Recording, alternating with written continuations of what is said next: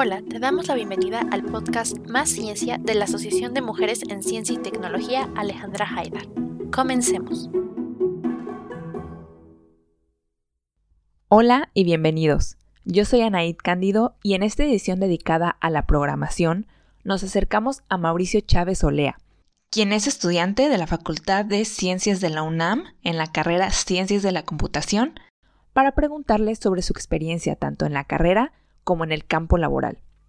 Mauricio se desempeña como ingeniero de software, da clases de programación en bootcamps, construyó una comunidad dentro de su facultad llamada Raccoons y al momento de entrevistarlo recién había sido nombrado GitHub Campus Expert de la UNAM.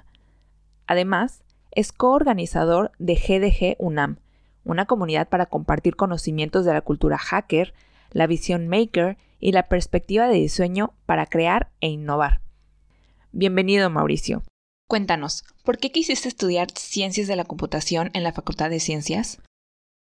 La historia es como accidental, de hecho. Eh, digo, desde toda la vida fui como muy afín a computadoras y cosas así, pero nunca me llamó cosas como ingeniería en sistemas ni cosas de ese tipo y creía que era como el único, así como de, no sé, se me hacía muy de, de no sé, como de ingeniero. No sé cómo explicarlo. Eh, simplemente no me llamaba. Y, y yo en mi búsqueda de buscar como carreras y así, pues en una exposición de carreras, eh, fui a acompañar a un amigo que estaba buscando, él quería estudiar actuaría. Y dije, pues vamos a ver, a ver qué anda. Entonces, pues empecé a escuchar actuaría y en lo personal como que no me llamó, fue como pues no me encanta, pero había al lado del estante actuaría a un chico con una computadora. Y dije, ah, bueno, pues creo que sería más interesante ese, aunque sea para pasar el rato en lo que espera mi amigo, ¿no? Y fue como en ese momento que dije, wow, qué onda, o sea, yo no sabía que existía una carrera que casi casi son hackers y que, eh, o sea, que estaba como tan padre con un enfoque matemático que, eh, pues que realmente, bueno, o sea, en ese momento como que me atrapó bastante y me puse a investigar y vi el plan de estudios y como que me atrapó cada vez más. Todavía en a finales de, de mi prepa eh, dije, no, pues este, vamos a eh, aprender, ¿no? Y me metí a una de informática que estaban impartiendo en la prepa, que era optativa, y ahí aprendí a programar, y ahí fue cuando me convencí todavía más de, de que me gustaba. Y con todo esto, ¿tuviste que hacer un curso propedéutico? Sí, de hecho es como obligatorio en la carrera. O sea, no es como que te pegan porque no vayas, pero sí es como... Eh, o sea, sí es como medio obligatorio porque te lo manda la coordinación. Como mencionamos al principio, te desempeñas como ingeniero en software, pero cuéntanos un poco más de lo que se trata este trabajo.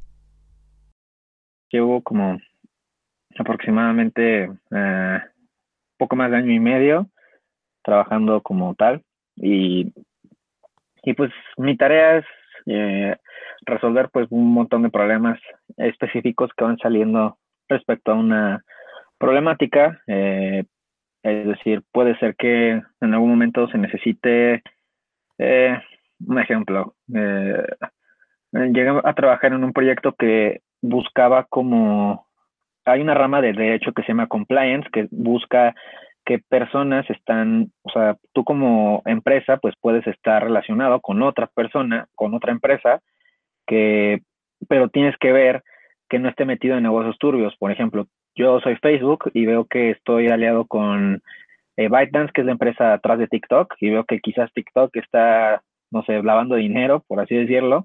Entonces, yo tengo que estar consciente de esto para no hacer alianzas con personas que no, o con empresas que no debería y en donde trabajaba se creó una herramienta que lo que buscaba era a través de medios públicos, este, como noticias, como el SAT, un montón de lugares, y buscaba como piezas de, eh, o sea, en todos los sitios web se iba cada cierto tiempo y se buscaban cosas de cierta empresa, ¿no? Entonces, si se encontraban, o sea, un sitio web pues tiene un montón de cosas, pero obviamente a una persona quizás le puede costar más trabajo hacer todo esto a mano.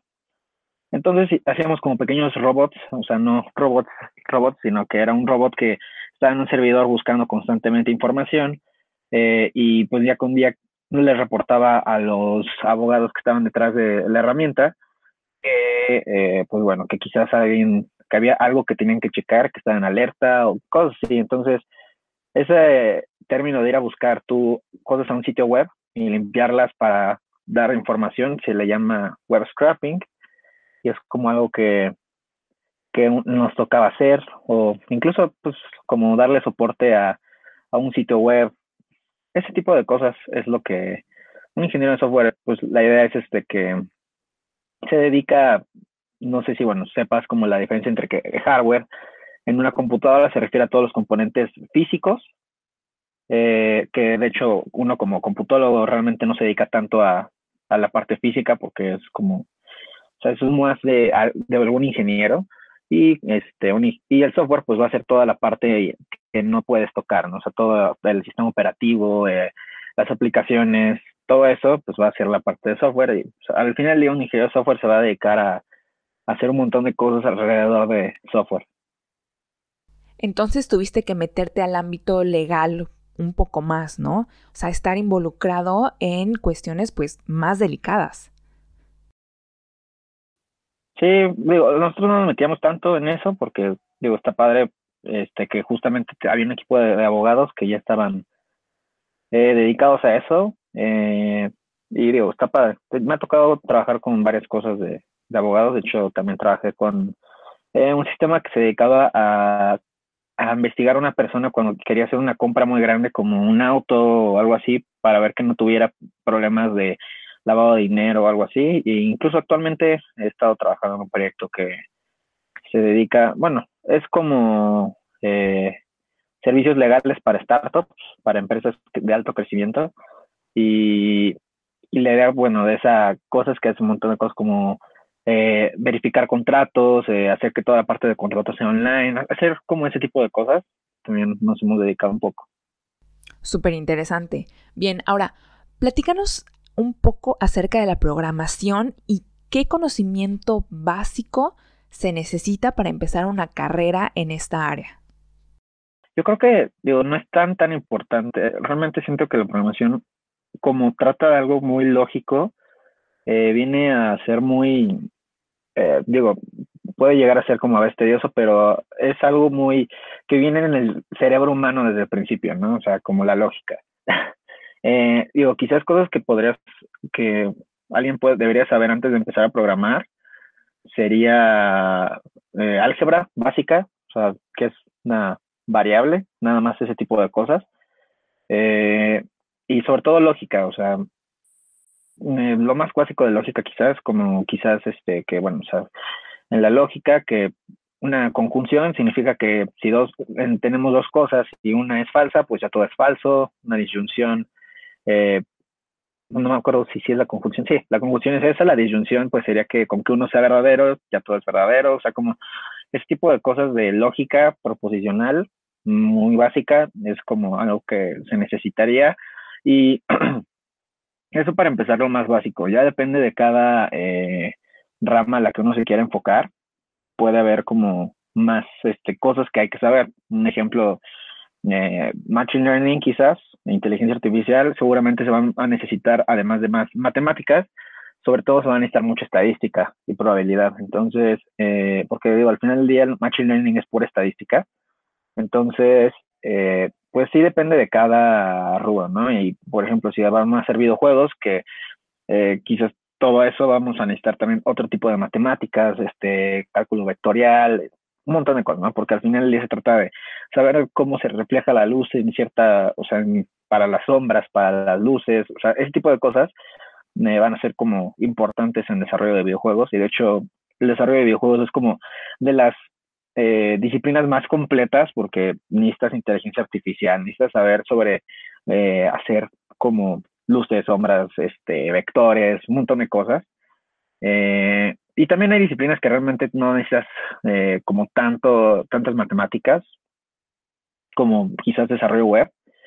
Eh, y hay otras que necesitan como otro tipo de matemáticas. Por ejemplo, bases de datos, vamos a necesitar como matemáticas de conjuntos, ¿no? O sea, como de la unión, este, y este tipo de cosas, la diferencia, etcétera, son también como vitales en cosas como como este, bases de datos. ¿Y a ti qué ramas te interesan más, por ejemplo? Uh, actualmente, eh, a mí me gusta mucho la ingeniería de software. O sea, la ingeniería de software es una de las ramas de, mi carrera porque, digo, siempre me ha gustado mucho construir cosas. Entonces, tener como desde la gestión de un proyecto, eh, porque al final del día hacer ingeniería de software significa como programar, pero de forma profesional. Entonces, todos los códigos de ética, eh, saber como metodologías para trabajar con un equipo mejor eh, y bueno, o sea, llevar todo eso a cabo, llevar este como una buena gestión de tu equipo para que logres hacer como un producto eh, útil este, en el menor tiempo posible, etcétera. Esa como parte es la que me llama a mí, la parte de ingeniería de software. Eh, y también me llama mucho la parte de criptografía y seguridad. no, no me he adentrado jamás en demasiado en eso, pero la parte de criptografía y seguridad también me llama bastante. ¿Qué es la criptografía? Criptografía y seguridad, pues bueno, o sea, se trata como de guardar secretos, básicamente. Eh, hay muchos métodos de hacerlo, hay métodos incluso muy, eh, o sea, al final del día, de hecho, la criptografía ni siquiera es como tanto de computación, simplemente la computación es como una forma en la que se fue sofisticando, o la criptografía viene desde los tiempos de, antiguos de la humanidad, o sea, simplemente hay un cifrado de, este, de mensajes que se llama el cifrado César, que se remonta justamente a, César, el, de Roma, o sea, de antigua Roma, que pues era un método en el que las, este, este, como que cifraban algún mensaje, porque era un mensaje secreto que quizás eh, tenía un soldado que tenía que llevar hasta cierto lado, no lo sé, y la forma de cifrarlo era con este cifrado César, que es como muy, muy este, sencillo, que si no me falla la memoria, eh, simplemente es como si tienes un hola, las letras se van a desplazar como dos lugares, o sea, quizá, digo, ciertos lugares, ¿no? Yo digo que mi cifrado se desplaza a dos, entonces en vez de una H, vamos a poner una, nos desplazamos dos, ¿no? O sea, tenemos H, nos desplazamos I, J, queda la J, ¿no? La O hacemos lo mismo, y así se va desplazando. Entonces, como que desplazamos ese mensaje, ya tenemos algo eh, ilegible, por así decirlo, que solo si sabes eh, que está cifrado y que necesita cierto número, pues puedes volver a él.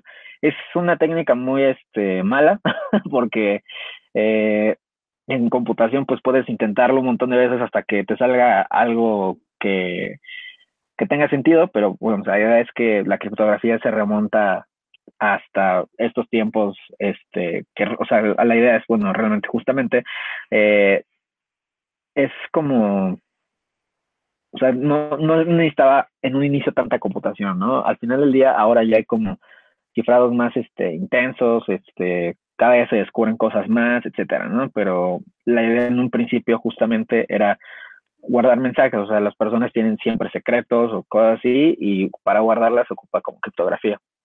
Hay muchas gracias por todas las explicaciones. La verdad es que con esto hemos tenido una idea mucho más clara de lo que es la programación y todo el trabajo que se necesita para ser un programador y las bases también. Pero ahora me gustaría que nos compartieras un poco tu opinión acerca de cuáles serían las limitantes de la programación. Es decir, hasta dónde se puede seguir mejorando la programación, si es que llega a haber un límite. Ah, sí hay algunas como cosas, eh, digo, generalmente digo, creo que casi cualquier cosa la puedes lograr con computación, pero sí hay como ciertas limitantes, al menos hasta ahorita. Por ejemplo, eh, al menos hay cosas como velocidad de procesamiento que a veces ya no se pueden mejorar. Eh, un ejemplo es, por ejemplo, está la, había una ley que se llamaba la ley de Moore, en la que eh, que se cumplía todavía hasta unos años antes, se, se, siguió cumpliendo, en la que, bueno, la ley dice que cada dos años el número de transistores por unidad de área aumenta. Esto significa que, bueno, o sea, en pocas palabras, cada dos años la computación iba a ser más rápida porque iba a haber más transistores y pues íbamos a tener como más velocidad, ¿no? Pero cuando juegas con electricidad a un nivel tan, tan, tan pequeño, llega un momento en el que ya no, o sea, llegas a un nivel cuántico en el que ya no es tan fácil trabajar eh, pues los transistores, ¿no? Entonces, ahí hay un límite que, claro, o sea, sí hay como estudios para llegar a todavía mejorarlo, pero digo, al menos ya por ahorita ya no se ha cumplido esa ley de que cada dos años se aumentaba el número de transistores, ahorita llegamos a ese límite eh, y quizás digo, eh, la parte de velocidad de procesamiento quizás llega a ser una limitante. Eh, también hay cosas, por ejemplo, en matemáticas que las computadoras al final todo lo representan con unos y ceros y todo lo demás son simulaciones. O sea, Mm, por ejemplo, pongamos de ejemplo un número, ¿no? Un número se puede representar como una combinación de rojo, verde eh, y, azul. Entonces, pues, cada componente en un binario se puede representar con haciendo tu binario, ¿no? O sea, haces tu binario y si tu número, si tienes, no sé, cantidad 180 en el rojo, pues lo representas con binario, etcétera, etcétera. O sea, sigues así con los otros colores para generar un color.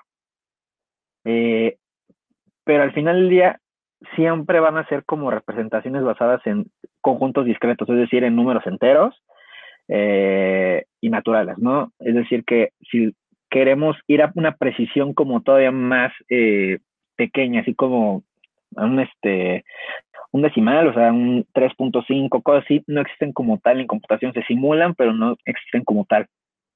Entonces, también ahí puede como suponer algún límite. Eh, y digo, hay como, siempre hay como cosas que no se van a poder.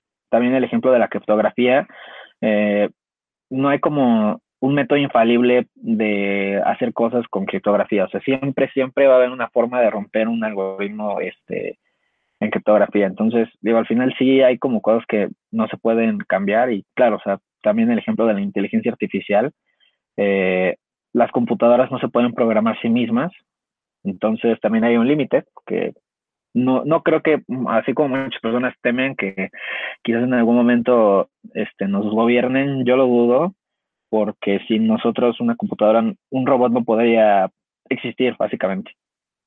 En la inteligencia artificial, ¿tú le dices absolutamente todo lo que debe de hacer la máquina o también ellas pueden aprender por sí solas? Es decir, debes de decirles específicamente todo lo que eh, las máquinas tienen que hacer? Eh, no necesariamente. Eh, para, de hecho, para Machine Learning, que es una rama de la inteligencia artificial, pueden aprender por su cuenta, o sea, de hecho, pues es la idea, que ellos que aprendan por su cuenta, casi casi como prueba y error, por eso es estadística al full.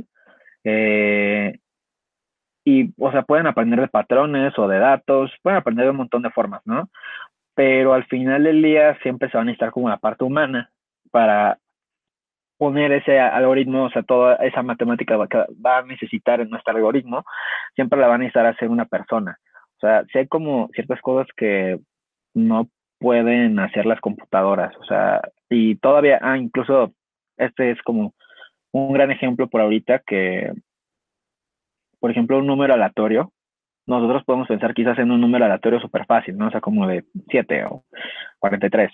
Eh, y las computadoras como tal no pueden, no tienen esa aleatoriedad, o sea, siempre es como algo ficticio. Entonces, eh, se pueden basar, por ejemplo, en la hora o en algo del sistema, etcétera, para hacer esa parte como aleatoria, pero no existe aleatoriedad en las computadoras. Eh, también una limitante que me vino a la mente ahorita. ¿Y hay alguna otra cosa que te llame la atención de la programación? Eh, primero que siento que podemos hacer como cualquier, casi cualquier cosa, cualquier producto que, eh, que pensemos con pura computación. Realmente, eh, o sea, está como muy, muy padre porque pues podemos hacer cualquier cosa, o sea, no sé, el siguiente Facebook y cosas así, es con pura computación, ¿no? Entonces, realmente siento que ese tipo de cosas, cualquier cosa que uno llegue a imaginar, puede llegar a crearla con computación. Entonces, esa parte me gusta, porque me gusta a mí construir muchas cosas. Aparte, eh, digo, me considero como una persona creativa y justamente hay como o sea, quizás a veces las personas creen que un programador no tiene, no es como creativo porque ya hay que aprenderse ciertos comandos o algo así, pero no, en realidad es mucha de creatividad. Eh, a veces es como, eh, depende, o sea, digo, hay muchas cosas, desde cómo se va a diseñar el software hasta incluso cómo se van a pintar las interfaces de usuario, ¿no? Entonces, toda esa parte de creatividad también me gusta. Eh, y bueno, o sea, yo creo que eh, o sea, son los límites de que uno puede hacer cualquier cosa y aparte de que, bueno, o sea, siento que casi cualquier problema actual se puede resolver con tecnología. Eh, o sea, problemas no solo de tecnología, sino problemas sociales. Eh, cualquier problema de quizás, eh, no sé, el hambre, la economía, un montón de cosas se pueden resolver con tecnología y digo, sentir como que estás muy adentro y tener tanto potencial de cambiar las cosas es como la parte que me gusta. ¿Y qué impacto social podría tener la programación? Es decir, ¿cómo podría contribuir para mejorar las condiciones sociales? No, al final creo que, digo, es como solo otro recurso, o sea, hay cosas que quizás se puedan resolver, hay cosas que quizás no, eh, pero sí siento que la parte tecnológica es como, mm, como la vanguardia, ¿no? De la humanidad, o sea, realmente es como la primera línea de batalla contra todos esos problemas, ¿no? O sea, simplemente eh, la parte de conectar a todas las personas, ¿no? O sea, eso era algo que quizás era antes impensable y ahorita hay este personas, o sea, quizás hay personas que no tienen de comer, pero sí tienen internet. Entonces, eh, pues tener como todo ese alcance a tus manos es como padre y siento que digo, o sea, quizás hay cosas que no se puedan resolver porque si no ya se hubieran resuelto, eh, pero es como la primera línea de batalla, o sea, siento que la tecnología siempre va a ser como la primera línea eh, y claro, o sea, no necesitas ser este, forzosamente programador para hacer cosas así, ¿no? Por ejemplo, no se puede ser abogado, pero al final del día siento que, o sea, un abogado va a necesitar como de otros recursos, de, dinero, de, de, que de generar que esta tecnología para lograr hacer ciertas cosas, etcétera, ¿no? Eh, pero uno como programador siento que tiene como ese alcance desde el principio y que digo, al final del día siempre vas a necesitar a alguien más, ¿no? Pero eh, mi punto es que tienes todo ese potencial desde el principio. Sí, sí, sí, totalmente. Creo que es una, es un muy buen acercamiento el que tienen ustedes y esta, esta visión que tienen.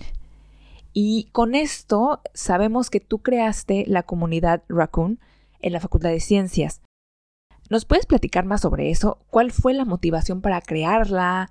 este, cómo empezó, a quiénes, a quiénes están involucrados en, en esta comunidad. Somos una comunidad que, digo, a mí me, este, hay cosas como muy padres dentro de la facultad, o sea, siempre hay como cosas muy padres y el nivel que tiene la facultad es, es muy alto, pero siento que había como una falta de aprender como tecnologías que está demandando el mercado eh, para pues ciertas cosas, ¿no? Entonces, eh, a mí siempre me ha gustado justamente crear cosas. Y creo que muchas personas que se meten a, la, a nuestra carrera, pues es como de que entran por hacer cosas. O sea, el mayor ejemplo, casi todos se metieron por hacer videojuegos. Casi todos, la gran mayoría se metió por hacer videojuegos.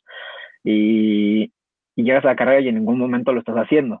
Entonces, es como de que, bueno, o sea, ya tienes las bases, está padre, y de hecho las bases es muy complicado a veces conseguirlos por afuera, pero ya las las herramientas quizás eh, no las estás consiguiendo tan rápido, tan fácil, ¿no? Entonces, por eso decidí como crear algo así para que fuéramos una comunidad en la que podamos este, enseñar como talleres, eh, dar como incluso hacer construir cosas juntos eh, y que bueno, o sea, sientan que lo, el impacto que pueden tener las cosas que puedan construir, o sea, que alguien pueda construir algo y que realmente pueda tener un montón de impacto en la facultad, en como su entorno y quizás hasta en el mundo, ¿no? Y pues bueno, o sea, damos como un montón de talleres, ¿no? La idea es como empezamos dando talleres normalmente básicos, de sí, porque no creemos que sea algo exclusivo de computólogos, realmente creo que cualquier persona puede aprender y, y de hecho en un mundo moderno debería casi casi de aprender a programar, entonces empezamos con cosas básicas, de enseñarle lenguajes de programación, eh, intentamos evitar un poquito como lo que enseña en la facultad, porque pues eh, la idea es que sea como complementario. Entonces, eh, hemos enseñado, por ejemplo, Python o JavaScript, y bueno, o sea, también de ahí ya nos vamos a como hacer más cosas, ¿no? Por ejemplo, no sé, quizás crear un blog o aprender a hacer un sitio web o ese tipo de cosas eh, que ya quizás son más tangibles y uno dice, ah, bueno, qué padre, ¿no? Yo creé mi propio blog, este, creé mi propia tecnología que se encarga de leer noticias y hace como un resumen, o sea, hacer como cosas así. Eh, es como la idea, o sea, que tú vayas y que construyas algo y que te lo quedes y que eso sea completamente tuyo. ¿Y qué tanta participación has observado fuera de la Facultad de Ciencias? Sí, de hecho, eh, o sea, no solo ha quedado en ciencias, eh, hemos normalmente, o sea, cuando hacemos un curso o algo así, eh, o un taller, intentamos como tener registro de la gente y han ido personas hasta de la Facultad de Veterinaria, de, de la Facultad de Contaduría y Administración, o sea, hay como un montón de gente interesada y pues es la parte padre, o sea, digo, a pesar de que todos tienen sus círculos, eh, mm, es como complicado a veces, eso es cierto, la verdad, siento que la Facultad de Ciencias a veces con un miedo de preguntar y de hacer como cosas porque sientes que lo de la derecha sabe más que tú. A veces es medio complicado, pero, pero no, o sea, sí teníamos, ahorita digo, claro, ahorita ya por la situación no hemos como hecho talleres presenciales, pero, eh, pero sí teníamos bastante gente. O sea, sí había como gente yendo y, interesada, porque digo, al final del día eh, era como algo útil y aparte siento que era algo que daba resultados al momento, o sea, que podían, podían ir y realmente construir algo y saber cómo de, ah, bueno, a veces quizás no volverte experto, pero saber que están las tecnologías que existen y que puedes hacer tal cosa con esto. ¿Y han tenido actividades durante la pandemia? Eh, lo hemos intentado eh, porque, eh, o sea, intentamos hacer como algunos unos streamings y cosas así, pero un, primero pues se complica un poco con el semestre en línea porque está como más pesado eh, y aparte eh, hemos estado haciendo algunas cosas por ahí que digo esperamos que la puedan ver pronto. Eh, entre tantos pues lo que ya puedo confirmar yo es que bueno yo yo soy GitHub Campus Expert. Hay una empresa de tecnología muy importante llamada GitHub que si eres programador seguramente la conoces. Y pues yo me encargo de empoderar comunidades este, de desarrollo en la escuela. O sea, yo soy como el GitHub Campus Expert de la UNAM. Y pues eso significa que para nuestra comunidad y para otras, o sea, si me piden ayuda, puedo ayudar a cualquiera.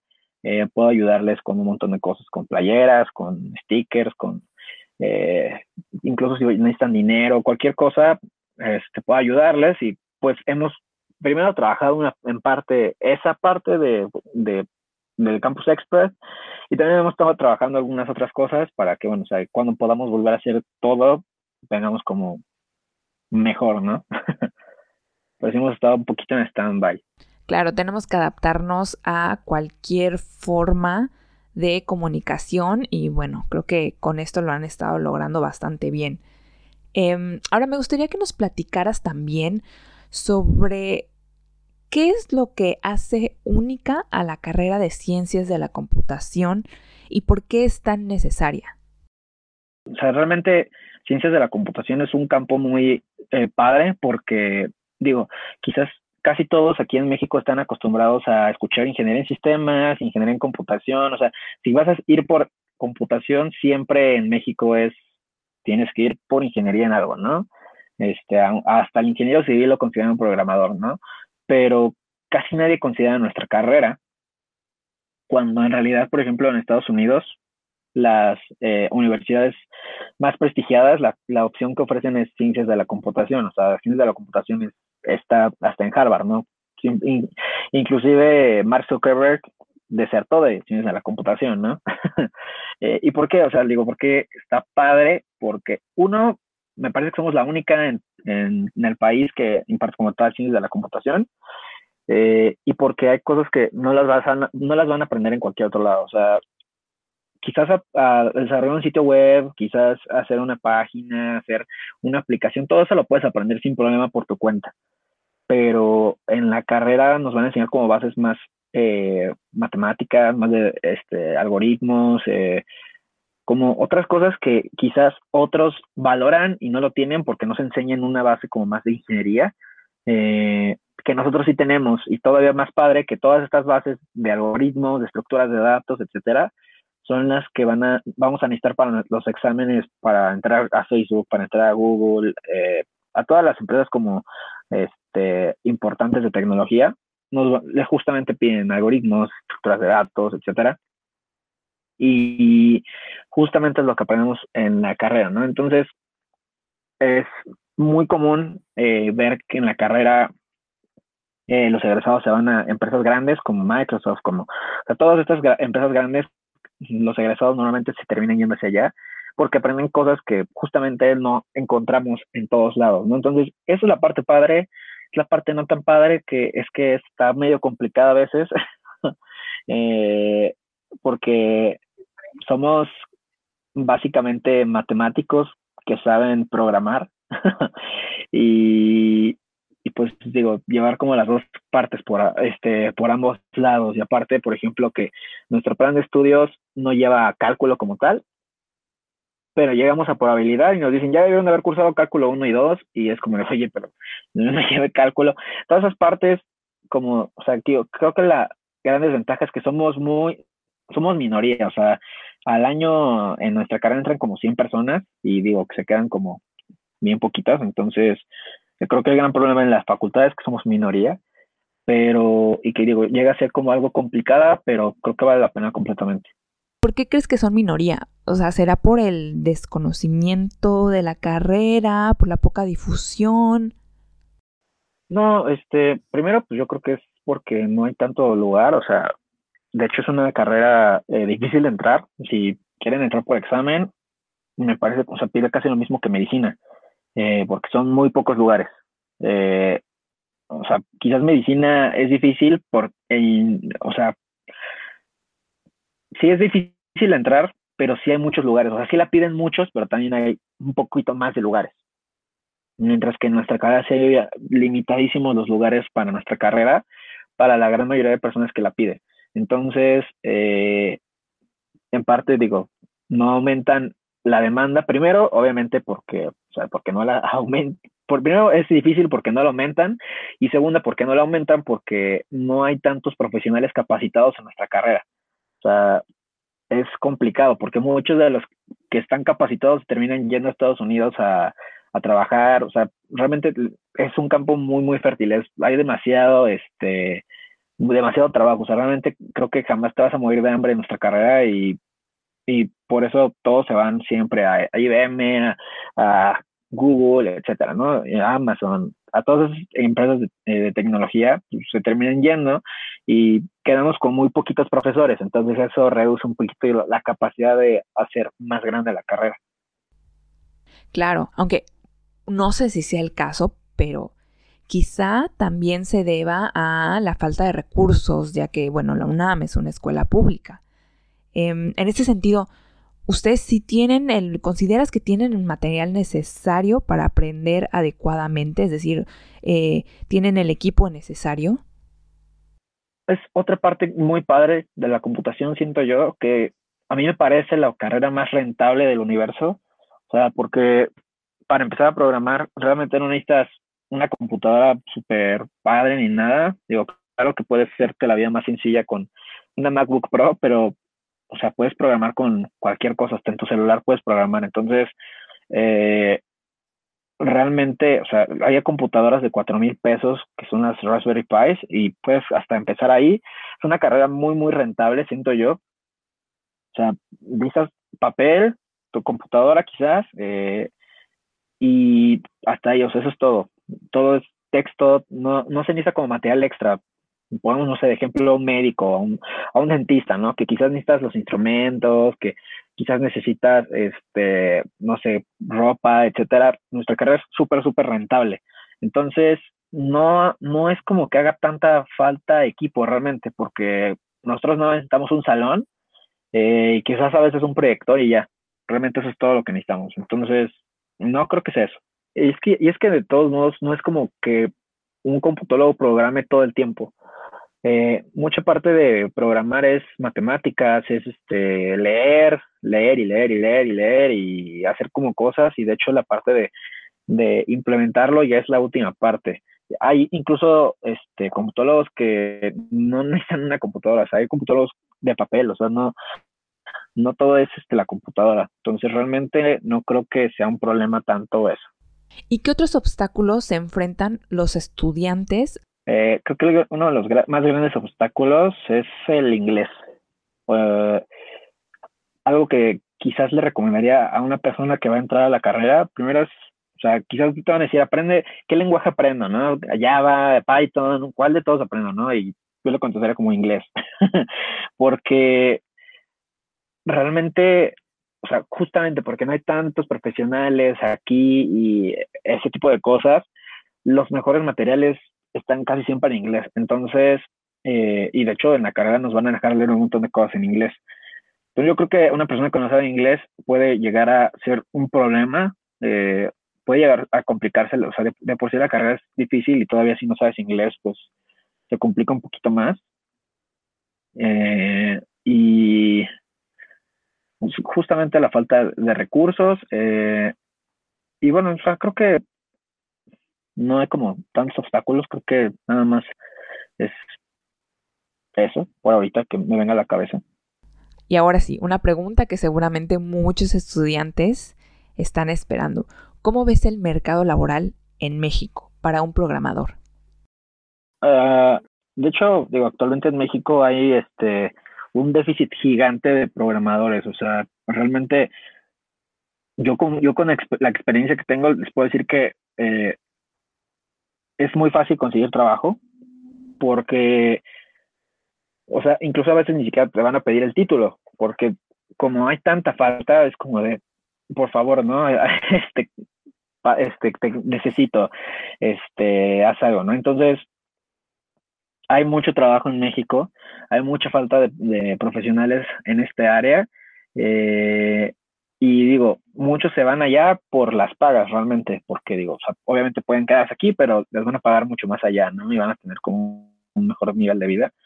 Pero aquí en México hay demasiada falta de programadores y yo creo que en los próximos años va a todavía aumentar la demanda todavía más, ¿no? Incluso, por ejemplo, con la pandemia se ha visto como la necesidad de de digitalizar un montón las cosas, ¿no? O sea, quizás el puestito de la esquina ya no es tan rentable si no tiene un sitio online o cosas así. Entonces, todo eso van a estar profesionales dedicados a esto y va a haber más y más y más trabajo. Sí, claro, coincido totalmente contigo. Igual tengo amigos que pues me han comentado que el campo laboral la verdad es bastante amplio en México, lo cual es una buena noticia, pero también hay muchos otros que prefieren irse al extranjero porque Ahí valoran más su trabajo y aprenden todavía más. Ahora me gustaría también que nos platicaras acerca de la ética que se debe de tener como programador.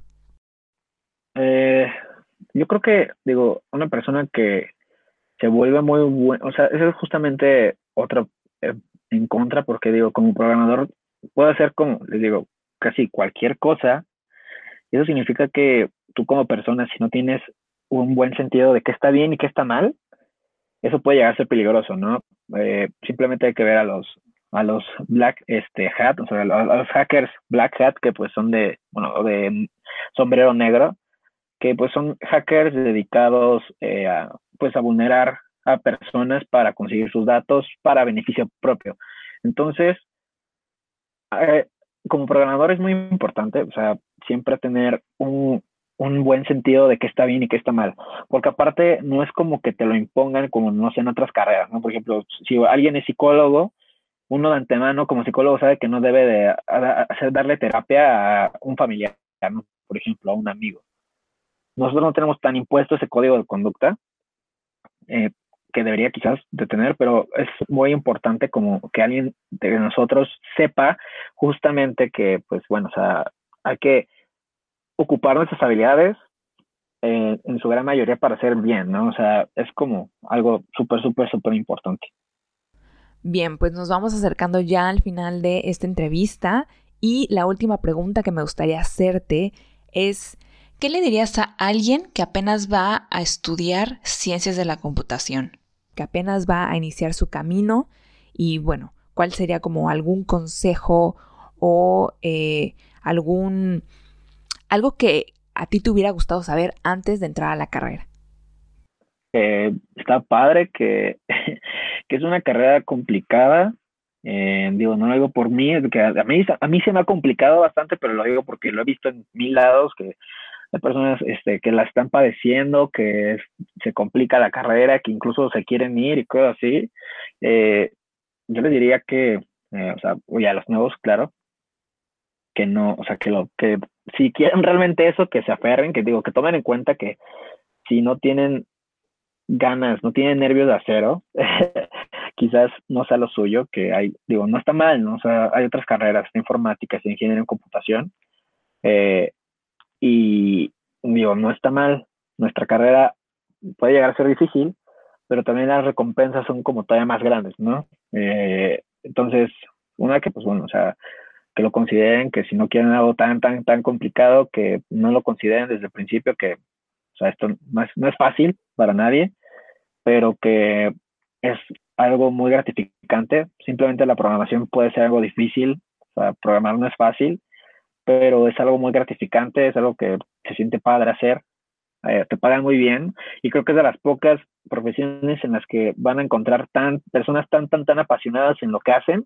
y aparte también pagadas. Entonces, es algo muy padre y que creo que vale la pena como que sigan por ese camino. Bien, pues muchísimas gracias Mauricio. La verdad es que nos quedamos con un panorama bastante amplio de lo que es ser un programador, lo que significa ser y la situación también aquí en México. Eh, la verdad es una, una carrera que tal vez no la escuchamos mucho o que no sabemos mucho de ella, pero vaya que es eh, que está tomando más importancia principalmente en los últimos años.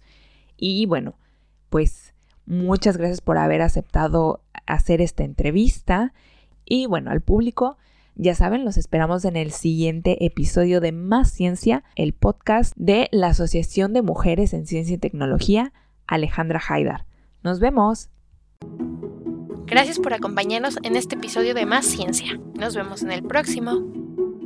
Asociación de Mujeres en Ciencia y Tecnología, Alejandra Haidar.